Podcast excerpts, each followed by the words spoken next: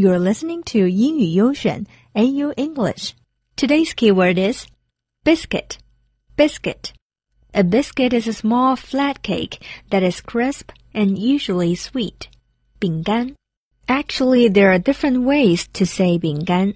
Biscuit 是不列颠人民对饼干的称呼，我们更常用的是美国的叫法 cookies。Cracker 也可以用来说饼干。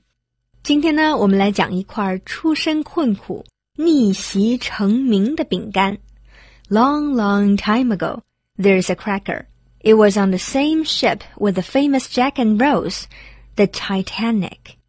我们都知道，泰坦尼克号游轮在一九一二年处女航的时候撞冰山而沉没。那这块 biscuit 是怎么存活下来的呢？话说。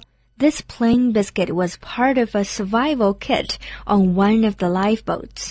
这块生来为救人命的饼干，并没有被当时获救的人们吃掉。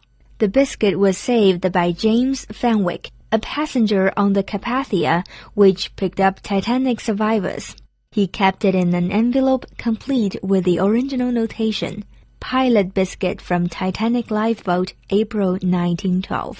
在经历了沉船的悲剧之后，这味饼干终于逆袭成史上最贵的 biscuit。